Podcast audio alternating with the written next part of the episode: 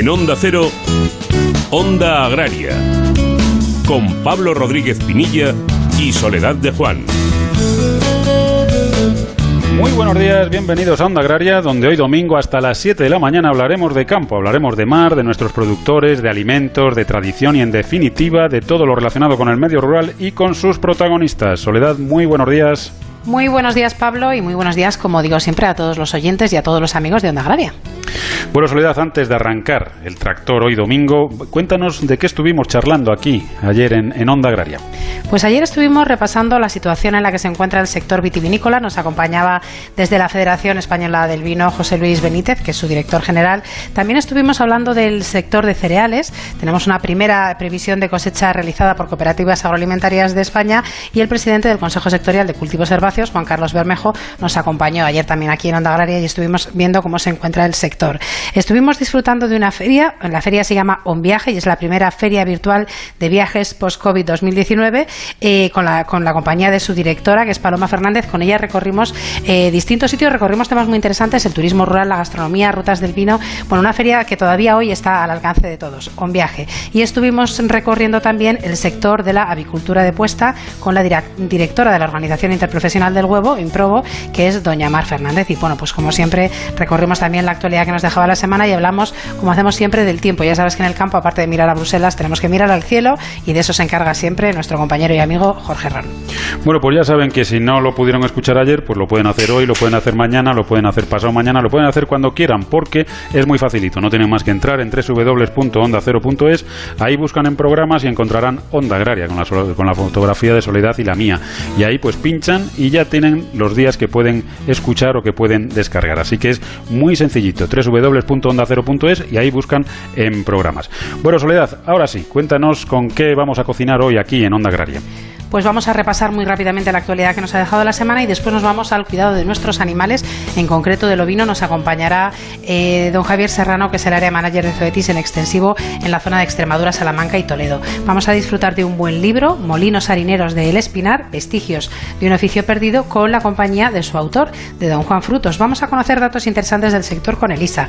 Vamos a ponernos las pilas en nuestro calendario con César Marcos para ver qué, qué tenemos que poner en nuestra agenda y qué no podemos perdernos la semana próxima. Vamos a conocer también las conclusiones de un informe que analiza los factores de compra del pescado por parte de los consumidores y nos acompañará el director gerente de Opagag, que es don Julio Morón. Y vamos a disfrutar hoy domingo así bien tempranito de las papas antiguas de Canarias en la sección España, que bien me sabes, con la compañía de Marcos Galván desde Onda Cero Alcázar de San Juan. Y terminaremos con Jorge, como te decía, mirando al cielo. Bueno, pues mucho trabajo por delante, Soledad, así que nos queda una cuestión que es muy importante y es que nos digas cómo pueden contactar los oyentes con nosotros. Pues lo más sencillo, onda agraria arroba onda pero también a través de las redes sociales, en Twitter y en LinkedIn hay que buscar onda agraria. Bueno, y ahora sí, una vez marcada la linda y reconocido el terreno, arrancamos el tractor, arrancamos onda agraria y lo hacemos cosechando la actualidad de la semana.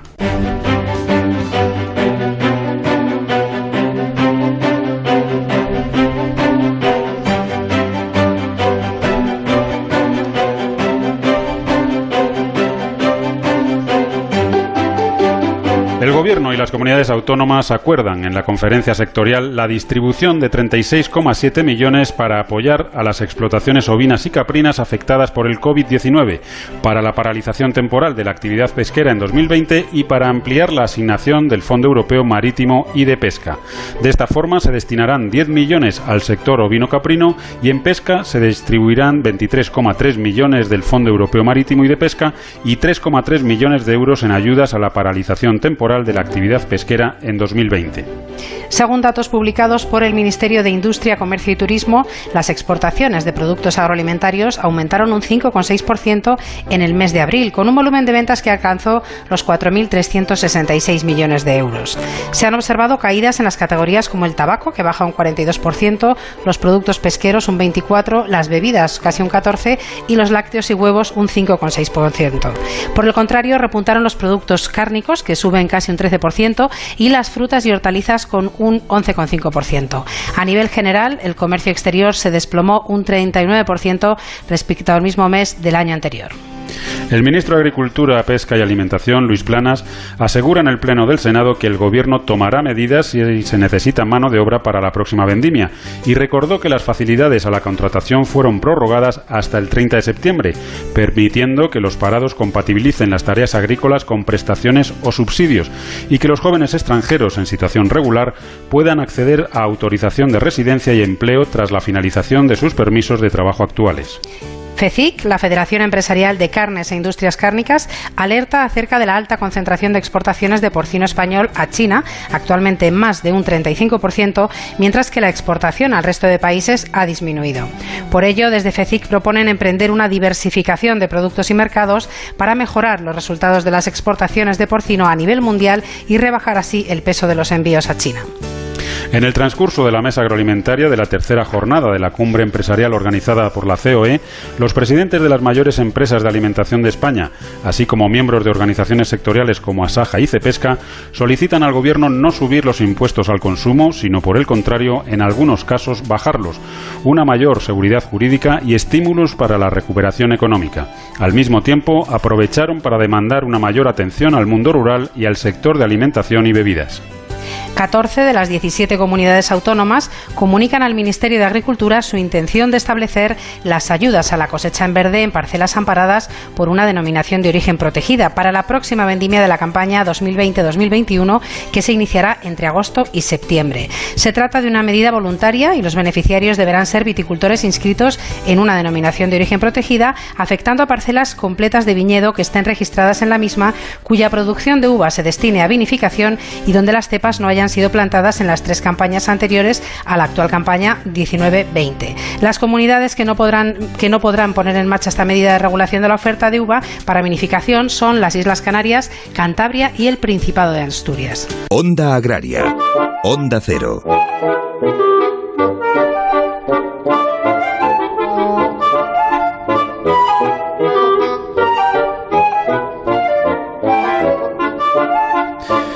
Bueno, ya saben nuestros oyentes que esta es la tercera semana que estamos dedicando a una cuestión que es importante y que con, motivo del problema del COVID y de este eh, confinamiento y todas estas cuestiones que hemos atravesado, pues la verdad es que, bueno, yo creo que se ha relajado un poquitín la situación por las dificultades y por otras cuestiones. Y no queremos que nuestros ganaderos se relajen.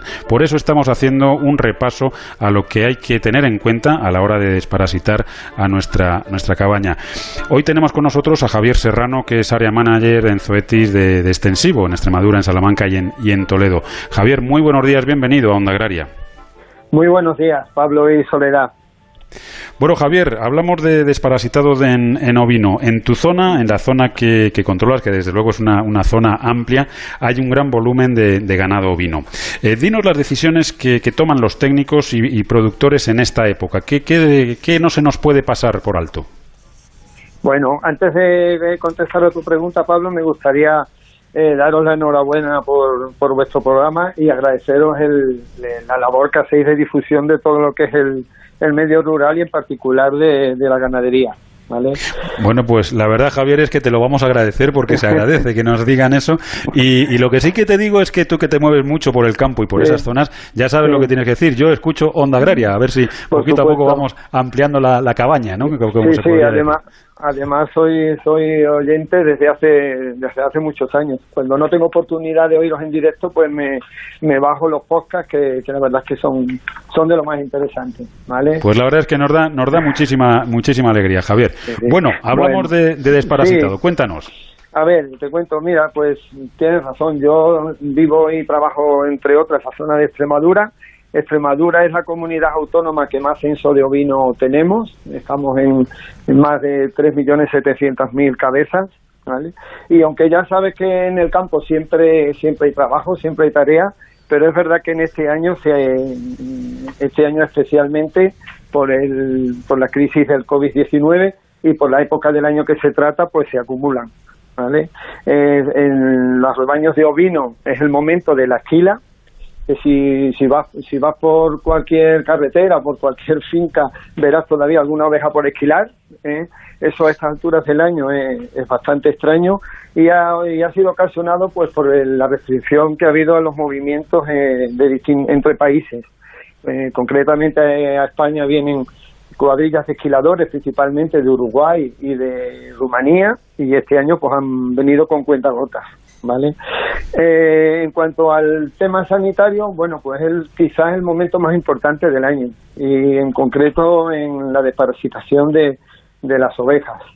Normalmente se hacen dos desparasitaciones al año, en otoño y en primavera-verano, y esta es mm, la más importante por los parásitos a los que, a los que se enfrentan los animales. Eh, Javier, eh, nos estás comentando una cuestión que me ha parecido interesante, que es eso del tema de la esquila. Eh, ¿Cómo afecta el que las ovejas hasta tan tarde no, se hayan esquilado pues a nivel de desparasitado?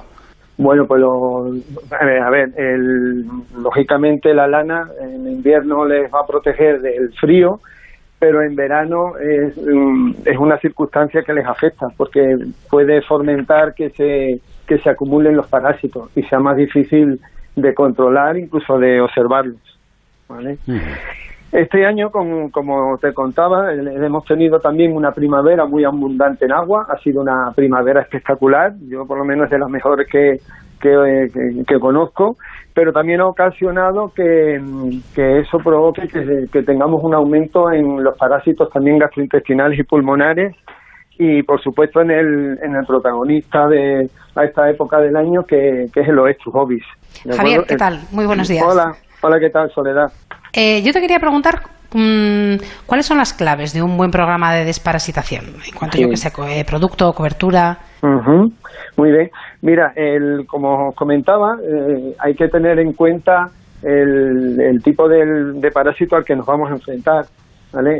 le estaba contando a Pablo, el Oestrus ovis es, es, un, es un parásito muy frecuente en nuestras latitudes, que es, una, es un parásito que tiene un, que tiene una, una fase de su ciclo interna en el animal y otra externa, ¿vale? Es una niasis cavitaria, eh, nuestros productores lo conocen bien y nuestros veterinarios, eh, ellos le suelen, los ganaderos sobre todo, lo suelen conocer como el, el gusano de la nariz o incluso el bicho de la nariz, ¿de acuerdo? Y bueno, el, el ciclo que tiene pues se extiende desde los meses de marzo hasta noviembre, ¿de acuerdo? Entonces, cualquier eh, programa que utilicemos tendrá que ir dirigido a que cubra el mayor eh, periodo de, de, tiempo ese, ese parásito y también los gastrointestinales y pulmonares. ¿Vale? Eh, yo, yo pondría tres claves. Eh, lo primero que tengo que decir es que siempre que se elija un, un programa antiparasitario hay que contar con el veterinario de la explotación, ¿de acuerdo? Es siempre el que mejor conoce el rebaño, quien mejor conoce las necesidades de, de la zona y, y, la, y los programas que lleva ese ganadero. ¿vale? Es muy importante elegir un, un producto que tenga un amplio espectro, ¿de acuerdo? Que te cubra pues lo que estamos hablando, los estrus, los parásitos gastrointestinales y pulmonares, eh, sarna, etcétera, etcétera. En segundo lugar, te diría que, que tenga un efecto, como llaman los técnicos, LA, es decir, la reacción, o sea, que sea un, un antiparasitario que, que, limpie bien de todo tipo de parásitos, pero además que dure en el tiempo. ¿De acuerdo? Eso va a hacer que el, el, animal durante más tiempo esté libre de parásitos y también tengamos efectos sobre los, los pastos, para que los pastos se mantengan más limpios y evitemos las reinfestaciones. Y en tercer lugar, yo también añadiría que sea un producto, un tratamiento que sea lo más respetuoso con el animal y con el medio ambiente. ¿De acuerdo?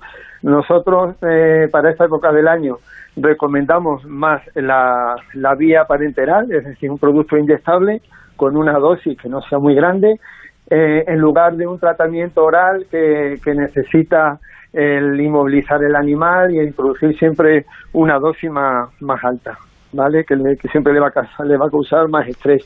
Y también es importante que el producto pues sea mm, tolerante con el medio ambiente. Hoy por hoy existen moléculas que, que son mucho menos tóxicas que las que teníamos pues hace 20 años, ¿de acuerdo? Javier, nos quedan 30 segunditos que sí que nos gustaría que, pues lanzaras un mensaje eh, hoy como último día que damos de, pues estas ideas para, para, no olvidarnos de desparasitar a nuestros animales. Eh, un mensaje a esos ganaderos que te están escuchando eh, y al que tenga tentaciones de decir, bueno, ya no hago este desparasitado, ya total a largo, ya total como el año viene de esta forma y va a venir de, esta, de aquella otra, pues, pues ya me lo ahorro. Un mensaje a esos ganaderos. Pues sí, la verdad es que es muy importante lo que estás diciendo. Este año, por la abundancia de pastos que hay, eh, la condición corporal de las ovejas es inmejorable. Y eso es peligroso, eso es peligroso porque hay ganaderos que pueden caer en la tentación de no hacer un, buen programa de desparasitación. Y no olvidemos que los parásitos son esos enemigos silenciosos que están ahí en, los pastos esperando a, infectar a las ovejas y a, completar su ciclo y a multiplicarse. Bueno, pues ahí queda, queda dicho desde luego muy, muy claro y esperemos, esperemos que, no haya problemas con, parásitos este, este año y que los tengamos bien controlados. Javier Serrano, área manager de Zoetis en extensivo en las zonas de Extremadura, Salamanca y Toledo. Muchísimas gracias por habernos acompañado. Un abrazo, muchas gracias también por ser oyente de Onda Agraria, por supuesto, y, un abrazo a todos esos ganaderos que nos estarán escuchando y con los que pues eh, trabajas y colaboras. Un último, una, un último quería mencionar especialmente pues eso, la labor de nuestros veterinarios y nuestros ganaderos, que aun con la crisis de la pandemia que estamos sufriendo, pues no han dejado de, trabajar y de producir en, en ningún momento, ¿vale? Y por último, otro mensaje para todos los oyentes, y es que consuman carne de cordero español. Tenemos el, el mejor cordero del mundo y es una carne sana y deliciosa. Desde luego que, sí. Nos unimos a ese mensaje. Un abrazo, Javier. Muy bien. Venga, un abrazo muy fuerte. Muchas gracias. Onda Agraria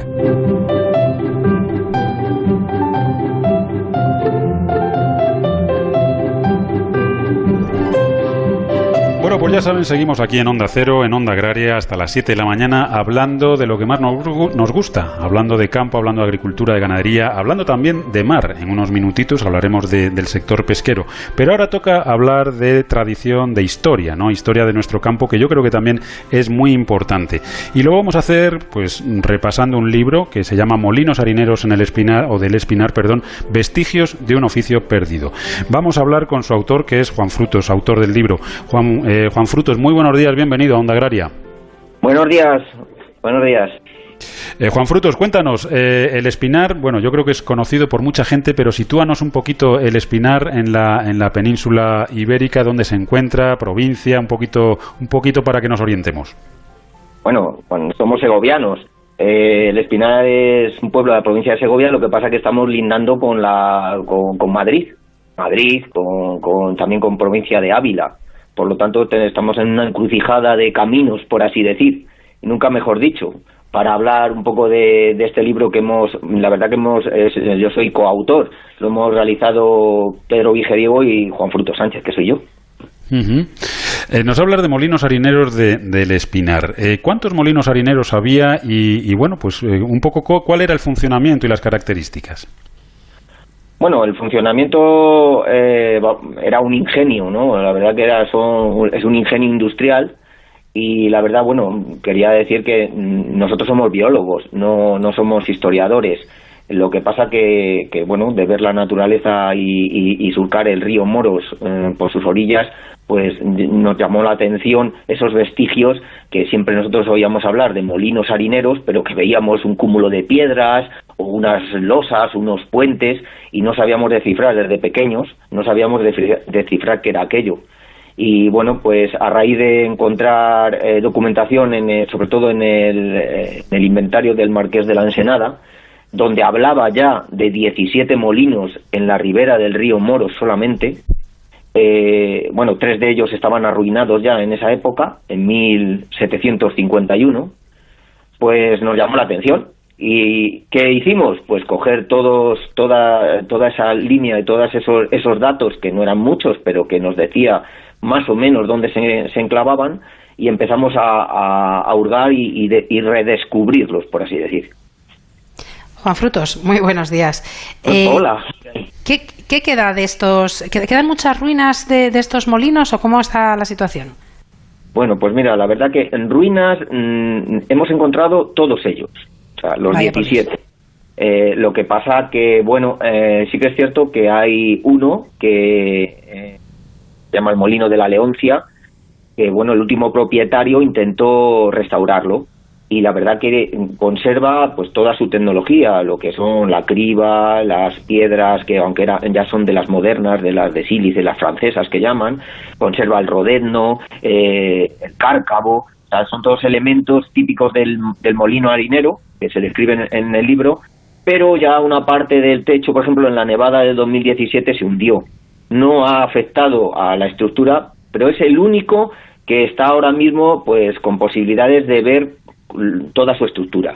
Los demás, todo el resto, pues unos son un pedregal, otros conservan el cárcavo, que es el que es la salida del agua, la parte, lo que es el arquito de piedra de salida del agua, que unos son más grandes, otros más, más pequeños, y bueno, sí que es cierto que puede haber dos más que se pueden restaurar, se podrían restaurar en su conjunto, pero el resto, sinceramente, son mm, vestigios entre piedras. Lo que pasa que todos tienen su encanto, su encanto porque tienen, eh, hemos encontrado un poquito de historia de cada uno de ellos.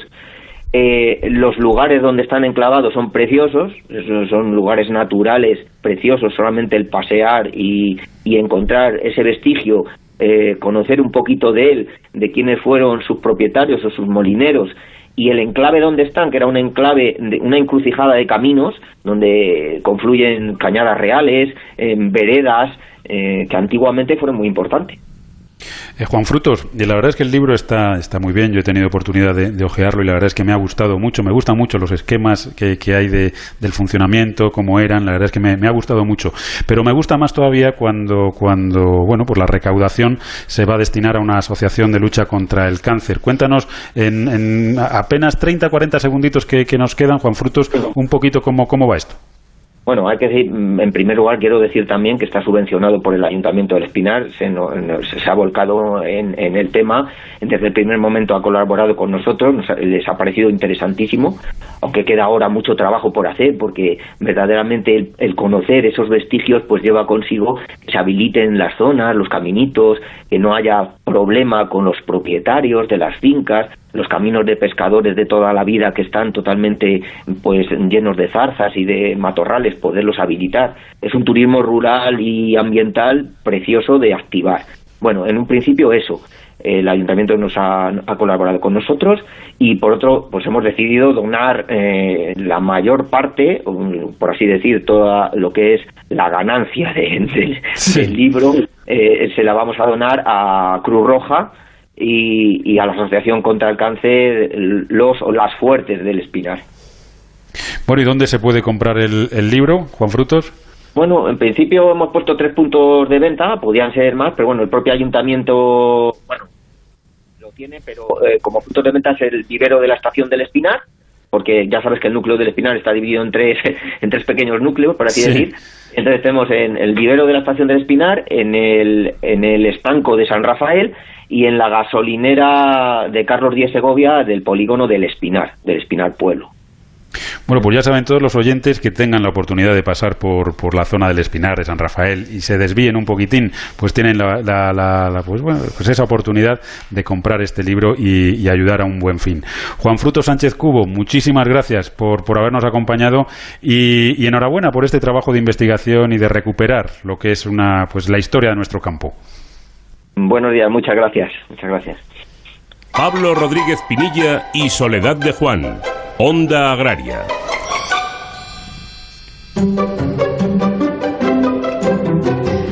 Bueno, Pablo, pues hemos disfrutado de un libro, pero ahora vamos a disfrutar de datos, que sé que también te gustan mucho. y si hablamos de datos, si hablamos de datos, estamos hablando de Elisa Plumet, compañera y amiga, periodista, especializada en el sector agroalimentario y que nos trae datos interesantes del sector todos los domingos. Elisa, ¿qué tal? Muy buenos días. Buenos días, Soledad, y buen domingo, Pablo. Buen domingo, Elisa. Cuéntanos, Elisa, ¿qué datos nos traes esta mañana? Pues mirad, los datos de esta mañana son sobre la cosecha de cereales sembrados en invierno y que están a punto de comenzarse a cosechar. Y aunque no hay consenso al 100% en cuanto a la cantidad, lo que sí que se puede concluir de momento es que la cosecha de esta campaña va a ser superior a los 15 millones de toneladas del año pasado y que los precios a inicios de la campaña, pues la verdad es que no son muy halagüeños. Los datos más positivos en cuanto a volumen, en cuanto a cantidad, son los de cooperativas agroalimentarias, que eh, auguran una cosecha de 22 millones de toneladas de cereales de invierno. Además es curioso porque la gráfica que aporta cooperativas agroalimentarias sobre la evolución de la cosecha de cereales de invierno en los últimos 30 años, la verdad es que es un auténtico diente de sierra. Prácticamente se van alternando las campañas buenas con las malas. Y bueno, si se hace una media, pues se puede concluir que en España en todos estos últimos 30 años hemos llegado a producir una media de 19 millones de toneladas de cereales. Desde ACOE, que es la Asociación de Comercio de Cereales y Oleaginosas de España, también consideran que esta campaña se cosecharán esos 22 millones de toneladas, con unos rendimientos medios de más de 4.000 kilos por hectárea frente a los 2.300 y pico de kilos por hectárea de la pasada campaña. O sea que ahí los rendimientos pues prácticamente se, se duplican. Mientras, desde la Organización Agraria Saja, pues son más moderados y en sus previsiones sobre la cosecha de cereales de invierno apuntan que rondarán los 19 millones de toneladas. Bueno, como ya sabemos, España y la, Unión Europea pues somos unos grandes consumidores de cereales, pues muchos de ellos van destinados a, la elaboración de piensos de animales y nuestra producción es deficitaria. Por cultivos, digamos, en cereales de invierno, la cebada es el cultivo nacional principal, seguido del trigo blando y bastante a distancia están la avena, el trigo duro, el triticale y el centeno. Así que bueno, vamos a ver cómo va la cosecha en las zonas tempranas, en las zonas tardías. Esperaremos a que termine para saber si estas previsiones se corresponden con la realidad y mientras tanto pues vamos a esperar a que los precios mejoren. Bueno, pues muchísimas gracias como siempre por este repaso de cifras, Elisa. Que pases un buen domingo y hasta la semana próxima. Hasta la semana que viene y vamos a aprovechar el domingo, que para eso madrugamos. Eso es, hasta la semana que viene. Adiós. Pablo Rodríguez Pinilla y Soledad de Juan, Onda Agraria.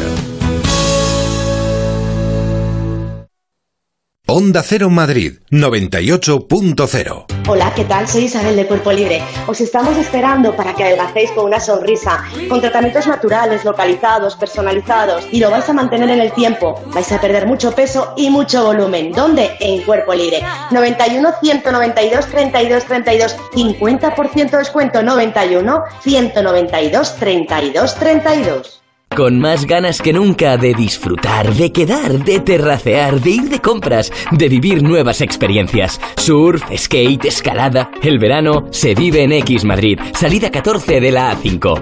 xmadrid.com. Películas de culto imprescindibles en versión original exhibidas en la última tecnología con pantalla y sonido impresionante en una antigua estación de tren convertida en un teatro. Comienza el Madrid Film Festival en el Gran Teatro Bankia Príncipe Pío, todos los días a las 8 de la tarde. Un planazo para este verano en Madrid. Compra tus entradas en laestacion.com.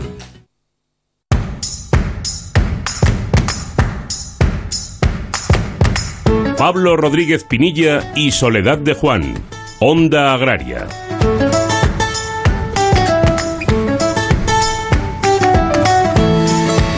Bueno, pues ya estamos de vuelta. Recuerden que están escuchando Onda Agraria, que están en Onda Cero y que estaremos con todos ustedes hasta las 7 de la mañana hablando de campo y hablando también un poquito de mar. Y recuerden también que pueden hacer Onda Agraria con nosotros escribiéndonos a ondaagraria.onda0.es y también buscándonos en las redes sociales, en Twitter y en LinkedIn. Hay que buscar Onda Agraria. Bueno, Soledad, pues llega el momento de, ver por dónde tenemos que movernos esta semana para no perdernos nada de lo que se celebra en torno a nuestro sector. Yo tengo preparado ya el lápiz y el papel y espero que tengamos ya con nosotros también a nuestro compañero y amigo César Marcos. César, ¿qué tal? Muy buenos días. Muy buenos días, Soledad. Muy buenos días, Pablo. Y muy buenos, días, a nuestros oyentes. Voy rápido porque creo que tengo poquito tiempo. Bueno, pero tú sabes esquematizar y lo que no podemos es perdernos nada, así que empezamos.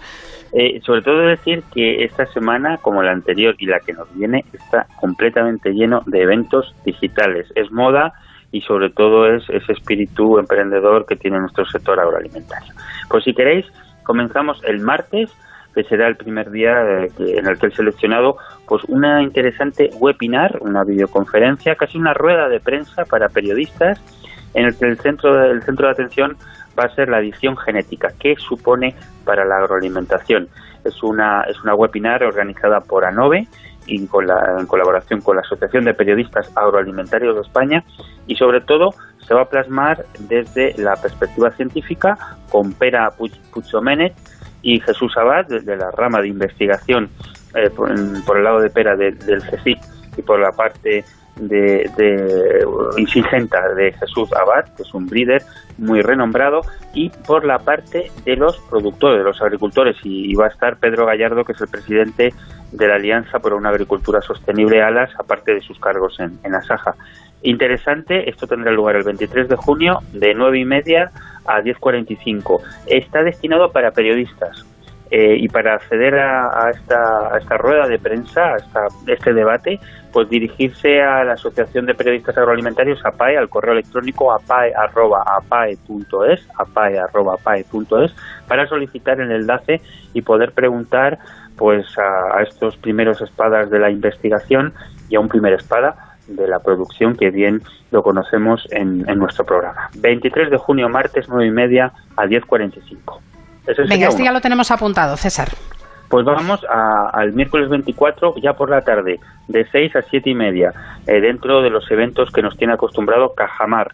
Esta vez es eh, Visión 2020, claves para la transformación del sector agroalimentario. Es una serie de webinars que va a cuatro, efectivamente, que va a ofrecer una visión desde diferentes puntos de vista financiero, estratégico y liderazgo como va a ser este del día 24. Allí estará Emilio de la director del área de talento de Cajamar, y nos hablará de la necesidad de, bueno, diferenciar entre jefe líder, estilos de liderazgo, etcétera. Para poder inscribirse, interesante, página de Cajamar, www.cajamar.es barra visión liderazgo. Ahí se pueden apuntar para el miércoles 24 de junio en la tarde de 6 a 7 y media, pues bueno, eh, preguntar y escuchar esa interesante ponencia de Emilio del Águila. Y cerramos con una interesantísima yo creo que provechosa para nuestro paladar y nuestro estómago, que es eh, una cata de vinos virtual que empieza el próximo 25 eh, de junio, nada más y nada menos que hasta el 20 de mayo de 2021. Eh, les invito a acceder a través de las tiendas online o bueno, de la bodega que ya están abiertas para eh, comprar los vinos de esta denominación de origen, de la DOC Somontano, y así poder apuntarse a través del correo electrónico de somontano arroba deosomontano.com para que les envíen el enlace y así poder disfrutar de esta cata, de este ciclo de catas online dando protagonismo a las bodegas y a los vinos de esta denominación de origen protegida que es la de Somontano. Interesantísimo para acabar y saborear esos vinos tan ricos que nos da nuestra tierra. Pues muchísimas gracias César, porque te has ajustado el tiempo además y dándonos todos los datos. Hasta la semana próxima. Un abrazo. Hasta la próxima y disfrutar del domingo. Gracias. Onda Agraria. Onda Cero.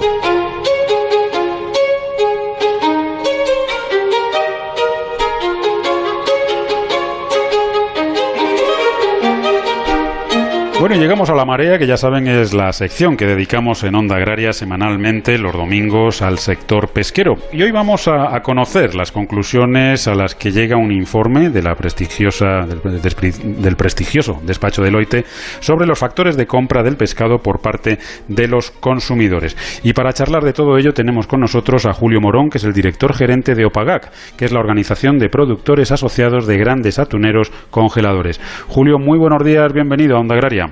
Hola, buenos días. Julio, em, ¿qué conclusiones podemos sacar de, este informe de Deloitte? Bueno, pues el principal es que parece ser que los consumidores están teniendo cada vez más preocupación por lo que compran, ¿no? Que son capaces de, están exigiendo cada vez más que, los productos que, que consumen cumplan con unas ciertas normas de sostenibilidad y de responsabilidad, porque a todos nos gusta tener la conciencia tranquila, vamos a decir. Y, eso está empezando a, pesar más que el, mero precio. Y eso, y eso es lo que refleja el, el estudio de Deloitte. Bueno, yo creo que es una buena noticia, eh, un poco que compensa o que empieza a compensar el grandísimo esfuerzo que el sector pesquero está, está desarrollando precisamente para, para incrementar esa sostenibilidad en, ese aprovechamiento, ¿no? Pues sí, la verdad es que nos da cierta esperanza, mm, más que nada por la, la, supervivencia del propio sector, ¿no? Porque estamos compitiendo en un mercado internacional eh, en el que las importaciones nos están haciendo como a todos los sectores, ¿no? Nos están haciendo mucho daño. También sucede en el sector agrario. Eh, y, las importaciones de países que compiten de manera desleal con, todos los requisitos que tenemos nosotros.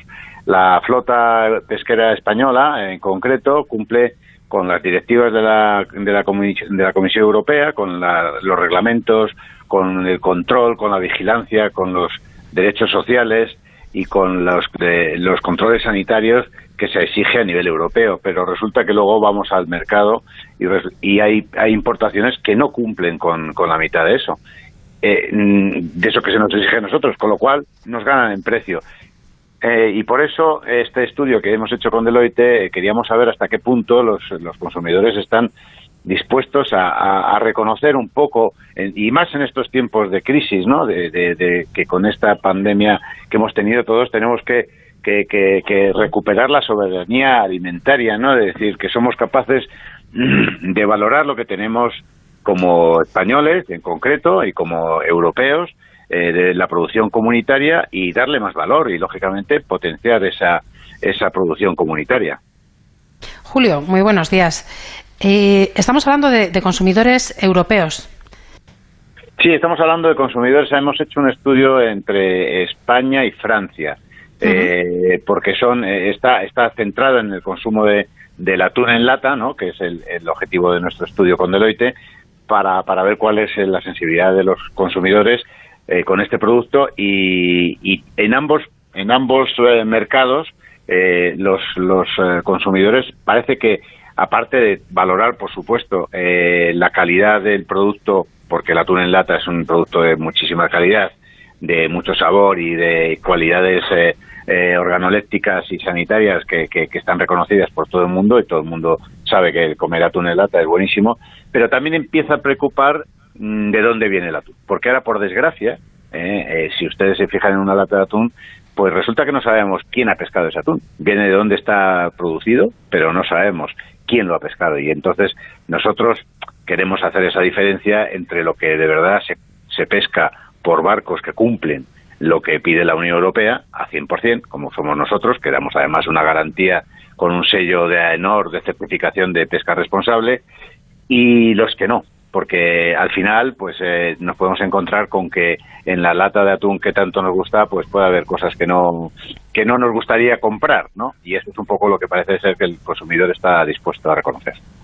Julio, y entiendo que también el consumidor eh, exige o quiere eh, poder tener acceso a esa información, ¿no? Porque eh, cambian los hábitos, el, consumidor quiere premiar, entre comillas, pues una forma de, producir, de pescar, de y si claro, si eso luego no lo puedes tú identificar cuando vas con tu carrito y llegas a la zona donde están las latas de atún, pues es complicado. Pues nos falta, nos falta una pieza fundamental, que eso es lo que estamos peleando a nivel de la Unión Europea, en el cual eh, eh, eh, se está revisando cuál es el, sistema de etiquetado, igual que sucede con el resto de pescados, que tiene la obligación de decir dónde se ha pescado, con qué arte se ha pescado, en qué zona se ha pescado, pues en, las conservas resulta que no sucede así. Y entonces, a nivel europeo, se está revisando. Y nosotros, pues el hecho de ser los, los, los que más los que más vamos a sufrir con todo esto porque si, si no somos capaces de que esa disposición que tiene el consumidor a reconocer lo que se hace bien eh, compense de alguna forma la diferencia de precio de producción primaria, ¿no? Porque el problema que tenemos es que, claro, si nosotros pagamos bien a nuestros eh, empleados y cumplimos con todas las normas, tenemos un precio de producción que no tiene nada que ver con el lechino. Nos estamos hablando de, de más de, de, la mitad de, coste de producción. Entonces, si eso no somos capaces de valorarlo, al final lo que tendremos será pues todo el servicio eh, del, del, consumo a, base del producto barato, barato. Y eso es lo que intentamos eh, diferenciarnos con esta marca de certificación AENOR de, de atún de pesca responsable. La verdad es que estaríamos horas hablando sobre las conclusiones de este informe porque eh, es francamente interesante.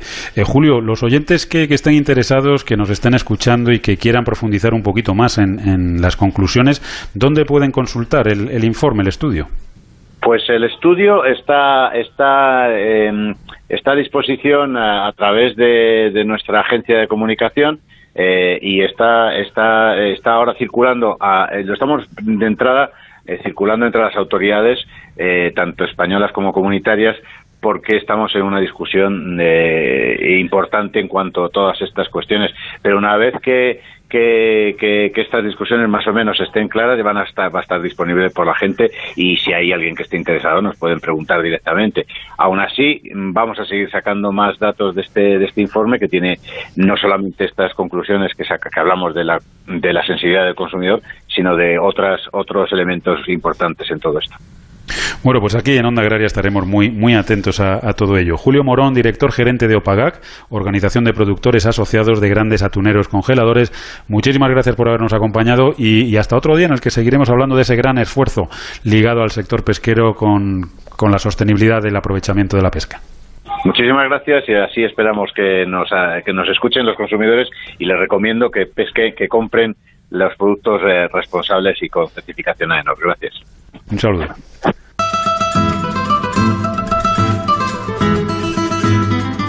Onda Agraria Bueno, y continuamos aquí en Onda Agraria, en nuestro tractor, recorriendo España de norte a sur, de este a oeste, porque llega el momento de España que bien me sabes, que ya saben es la sección que dedicamos a todos esos productos excelentes que esconden nuestros rinconcitos de toda la geografía española. Hoy le toca el turno a esas papas antiguas de Canarias y, como siempre, el responsable de hablarnos de ellas es Marcos Galván desde Onda Cero, Alcázar de San Juan. Muy buenos días, Marcos. Hola, ¿qué tal? Muy buenos días, don Pablo Soledad y queridos oyentes de Onda Agraria. Ya tengo la mochila preparada para salir a explorar los sabores más exquisitos que encontramos en todo nuestro país. Aunque hoy me toca subirme a la barca, y no porque vaya de pesca, sino porque me voy a desplazar hasta las afortunadas Islas Canarias tengo la excusa perfecta. Hoy por hoy, las papas bonitas, arrugadas, viejas que llaman en este territorio, es imposible consumirlas en la península, por las razones que escribe Anatolio Luis, que es el presidente de la Asociación de Cosecheros La Papa Bonita. Sí, es que tenemos la, la plaga esta de la polilla guatemalteca y no se puede salir fuera por falta de ganas, no es, pero eh, hay mucha plaga y hasta que no se haga un protocolo, ahí está el cabildo intentando en cámara con CO2, pero lo importante sería en el campo para que ya no tenga que pasar por cámara y lamentablemente se ha dejado de cosechar en muchos casos aunque asociaciones como la que preside Anatolio se encargan de ponerla en valor recuperar las semillas y que poco a poco eh, vaya cogiendo otra vez eh, fuelle este cultivo. Recordemos que las papas antiguas de Canarias eh, se entienden así como tubérculos procedentes de las variedades conocidas en las islas como antiguas también como locales tradicionales de color y o de la tierra cultivadas eh, procedentes de semilla obtenida en la zona de producción y pertenecientes a las especies Solanum tuberosum subespecie andígena, Solanum tuberosum subespecie tuberosum y al triploide definido como Solanum chaucha. Dentro de la denominación de origen hay 29 variedades. Nosotros ahora mismo estamos trabajando con, con 13 ahí nos falta el resto, pero más o menos tenemos todas las, de Tenerife, casi todas. Eh, la característica es que da más trabajo porque eh, es una papa que está seis meses en tierra y dura seis meses más. Se caracteriza también porque tiene mucha más materia seca que la otra eh, y, también en este caso es una papa de secano, nosotros no la regamos, dependemos del tiempo. Y es mejor papa, mucho más, más sabrosa porque tiene mucha más materia seca. Y dura, dura más que la otra también y ahora ya incluso tienen su denominación de origen protegida. Desde la publicación que hizo el Diario Oficial de la Unión Europea, un 4 de febrero de 2012, estas papas bonitas pasaron a llamarse papas antiguas de Canarias, debido al reconocimiento eh, concedido por esa Comisión Europea. El aspecto tiene como agujeritos eh, y diferentes colores, va desde, desde el violeta al amarillo, blanco, tiene negro también. Son coloristas, exóticas, amables, guapas, me atrevería a decir, como la propia gente del lugar, aunque hay que remontarse al siglo de oro para saber del origen y procedencia de este tubérculo. Eh, pues mira, la papa viene desde el Perú y viene desde desde el 1500 hay noticias que han aparecido que habían aparecido en España, en otros sitios, pero aquí en este pueblo, Nico del Alto, fue donde primero se plantó, según eh, cuenta el escritor Vieri Clavijo, en 1622. Pues parece que tenemos parecida la, eh, los suelos son parecidos a los de Perú y porque son así en terraza y el, clima es, bastante característico y por eso esta papa se, se, se ha dado aquí. E incluso eh, se da sobre los 400 metros. Por debajo de los 400 metros hay alguna que se da, pero no, no se da tan bien como por encima de los 410 metros. Es por tanto una papa de altura. Podemos ver sus plantas en terrazas sobre arenas volcánicas, las siembran en enero y las suelen recolectar entre julio y agosto. En torno a 6-7 meses, aunque también hay otras que tuberculizan en un periodo medio de 4 a 5. Al año llegan a producir estos cerca de una decena de cosecheros entre 20 y 25 mil kilos. Es por esto, porque es una... todo el mundo no siembra este tipo de papas porque es mucho más costoso, más, más artesanal, ¿no? No se puede, necesita mucho más cuidado porque mientras esta, la otra papa, a lo mejor con, con arrendar y sachar, incluso ninguno, mucha gente ni, ni le hace eso y ya te da, pero esta necesita mucho más cuidado porque al estar seis meses en tierra necesita mucho más cuidado y dependemos más, más más del tiempo, depende, pasamos por tres estaciones. Eh, invierno, primavera y, verano. Deben pasar, por tanto, el frío, la humedad, incluso el calor tropical de aquella parte de las islas afortunadas y tienen continuamente que andar cubriéndolas de esa tierra polvilla que ellos llaman, porque en contra de la otra patata, eh, esta crece hacia arriba. De ahí que estén continuamente trasegando y protegiéndola para obtener la mayor producción y de mejor calidad. ¿Cómo se consume luego? ¿Cómo llega hasta el último eslabón? Nada, esta papa se puede consumir de todas maneras, eh, desde guisada, que es lo más, lo más normal es guisarla, que eh, eh, la gente normalmente la llama arrugada. Eso depende de, la zona de la isla, como la llamen. Y después este, la puedes consumir fruta, eh, frita en con, costilla con papa. De diferentes formas se puede consumir. Tiene, tiene todas las posibilidades, incluso para, para puré o ensaladilla y algunas que son espectaculares.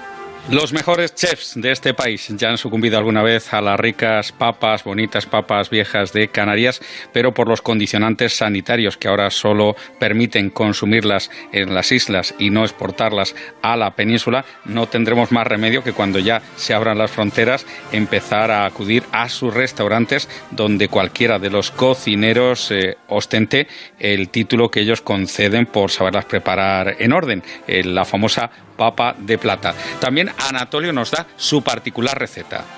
yo la, haría guisada, lo que pasa es que normalmente la gente cuando guisa las papas pone el caldero y lo llena de agua y las papas van por debajo y al revés, o sea, eh, por debajo de se ponen las papas y por debajo de, de, agua como cuatro o cinco dedos menos de agua. La gente normalmente suele llenar el caldero de agua y después de, guisarla, eh, escurrirle el agua y ponerla al fuego otra vez para que se seque. Y entonces, pero no, tanto tiempo, sino uno o dos minutos y, le sale las papas con sal, claro, con sal marina. Eh, depende de los kilos que guise, un puñado, dos, o si guisa mucha, hasta un. Anatolio Luis sentenciaba su intervención para este reportaje poniendo en valor y agradeciendo el esfuerzo de aquellos sabios del campo que durante cuatro siglos han sabido mantener esta excelente papa bonita. Y nos quedamos con una frase de Cicerón que afirmaba, la agricultura es la profesión propia del sabio, la más adecuada al sencillo y la ocupación más digna para todo hombre libre. Así también lo reflejan ellos en su página web, lapapabonita.com. Fue todo esta semana en España, qué bien me sabes. Gracias por la atención prestada. Felices y sabrosos siete días. Onda Agraria.